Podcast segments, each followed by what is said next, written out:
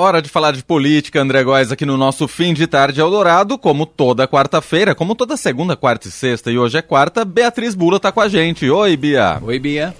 Oi, Leandro. Oi, André. Tudo bem com vocês? Tudo jóia. Tudo certo, Bia. Reta final da semana, reta final do ano e ainda temos a expectativa para o anúncio oficial dos últimos 16 ministérios do novo governo que assume domingo, né, Bia? É isso aí, Leandro. Ainda está faltando gente, ainda está faltando ministro para ser resolvido ali em Brasília. Lula está em reuniões é, o dia todo com partidos, com também é, seus ministros que estão de alguma maneira ligados a essa articulação política, como o próprio ministro da articulação política, Alexandre Padilha, e outros. É, mas o que começa a se desenhar aí das conversas de hoje, né? A gente é, tem basicamente uma divisão aí já feita pelo Lula, indicada no mínimo pelo Lula aos partidos, em torno é, de três do espaço que três partidos terão no governo para formar, para aderir à base aliada é, da próxima gestão. E são partidos importantes quando a gente está pensando em votos no Congresso, que são o MDB, o PSD de dado e o União Brasil.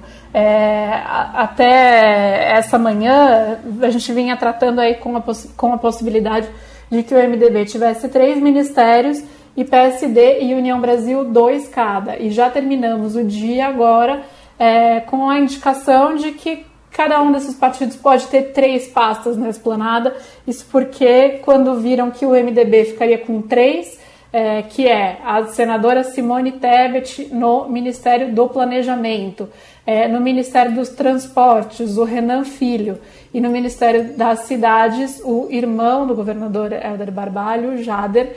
É, então, assim deve ficar, deve ser contemplado o MDB, e aí PSD e União também cobraram, digamos assim, uma fatura mais cara, portanto, falaram, opa, dois não, a gente quer também três ministérios. Com relação ao PSD, parece que isso já está bem encaminhado, vai ficar com o Ministério de Minas e Energia, Agricultura, e agora debate se fica com, turi com é, comunicações ou com a pesca, comunicações que pode ir também para a União Brasil, que tudo indica ficará com o Ministério da Integração e do Turismo.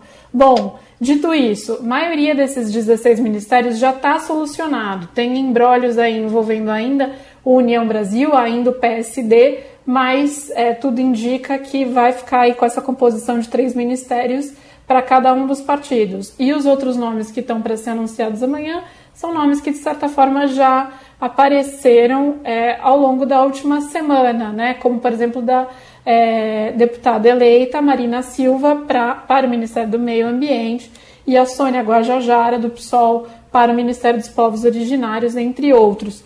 É, pelo desenho que a gente está vendo aqui, né? Claro que é, até o anúncio tudo pode acontecer, Leandro e André, vocês sabem disso. Sim, mas é. pelo desenho do que a gente está vendo aqui, o PT é o partido com mais espaço na esplanada, mas menos espaço do que os petistas queriam, digamos assim, quando começou a ser dividido esse governo. São, vão ser nove ministérios é, para integrantes do PT.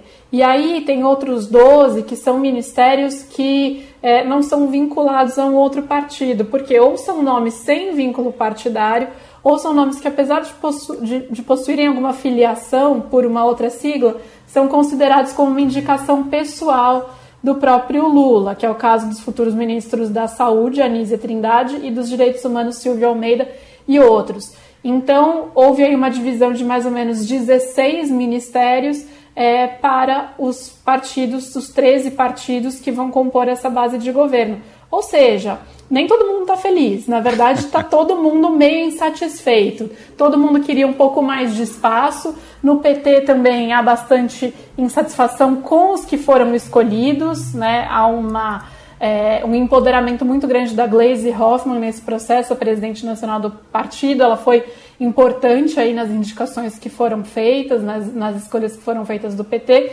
Então, digamos assim, Lula termina essa semana é, próximo à posse, conseguindo formar essa base.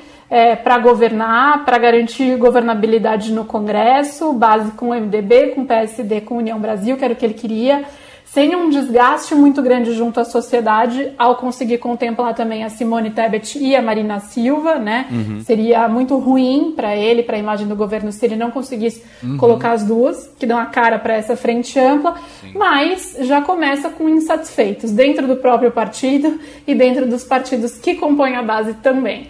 Então é isso que deve aparecer para a gente amanhã nesse novo, novo e último anúncio. A, a expectativa então é que o anúncio ocorra amanhã mesmo, né? Exatamente. Amanhã, por volta das 11 da manhã, é pelo menos a previsão até o momento. Bom, esse anúncio que deve ocorrer amanhã em Brasília, Brasília, local onde ocorre a posse no domingo do presidente Lula. E hoje tivemos uma decisão importante do ministro do STF, Alexandre de Moraes, que atendeu um pedido da equipe do Lula e proibiu o porte de armas em Brasília até depois da posse, uma restrição que acabou de entrar em vigor agora às 6 horas da tarde e vale até o dia 2 de janeiro, né, Bia? É isso aí, Leandro. Então já está em vigor, fica em vigor até a segunda-feira.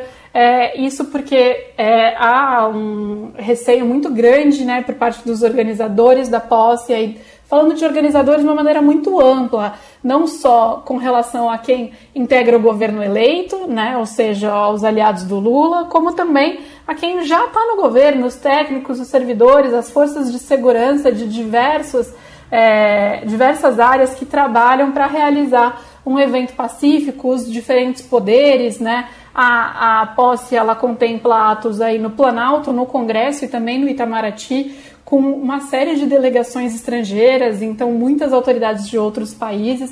É, há uma preocupação muito grande com a realização dessa posse, uma posse que tem tudo para atrair muita gente, né? É, Está é, tá sendo organizado um festival no dia da posse, que está sendo capitaneado aí pela Janja, a esposa do Lula, com uma série de artistas. Eles esperam, é, o Distrito Federal espera receber 300 mil pessoas é, em Brasília. Então, assim, há uma preocupação muito grande, especialmente depois é, da tentativa de atentado à bomba que se identificou no último final de semana, né, num, num caminhão ali próximo a um posto, é, próximo ao aeroporto de Brasília. Então, isso acendeu todos os sinais de alerta que já estavam acesos, mas redobrou de alguma maneira, e, portanto, há uma tentativa aí de garantir é, uma posse tranquila, uma posse segura, até o último momento, é, ajustes podem ser feitos no é, desenrolar dessa posse, inclusive se discute né, se o Lula desfilará em um carro aberto ou em um carro fechado, um carro blindado. Uhum. Ele mesmo quer ir num carro aberto, quer ter contato com o público, mas enfim, isso tudo deve deixar, deve ter o martelo batido aí muito na véspera, de acordo com as, com as condições do fim de semana. Então, Alexandre de Moraes atendeu um pedido, como você falou, Leandro, é, do próprio futuro governo, né, futuro governo Lula, e proibiu o porte de armas, que é justamente para tentar conter qualquer tipo é, de é, risco, né, de ameaça aí por parte é, de pessoas que estejam descontentes com o resultado da eleição. Bom, e você estava falando da cerimônia de posse e tal, desfile em carro aberto ou carro blindado presidente Jair Bolsonaro realmente não vai passar a faixa, né? Não tem muita chance disso ocorrer, não, né? Já está em Boston, não tá? Em Orlando, não está? Ele deve viajar para Orlando, né? É, ele é, já, já saiu no Diário Oficial hoje, inclusive, a nomeação de servidores aí, que é, de uma servidora que irá acompanhá-lo, digamos assim, como assessoria é, do presidente. Ele deve viajar para Orlando, na Flórida, até onde a gente sabe.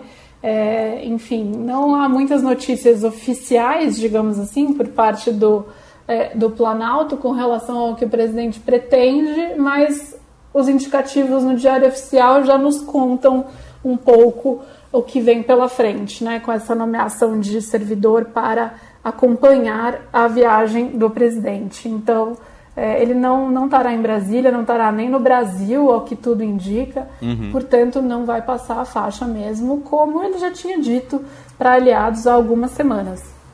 Muito bem, esta Beatriz Bula, repórter de política do Estadão, tá de volta no fim de tarde na sexta-feira, mas aí não é comigo e com o André, viu, Bia? o, o Emanuel estará de volta e a gente vai descansar dessa vez. Então, bom descanso, uma boa virada de ano para vocês e nos vemos no ano que vem. Para você também, Bia. Ótimo Valeu. ano novo para você, Bia. Um beijo. Outro.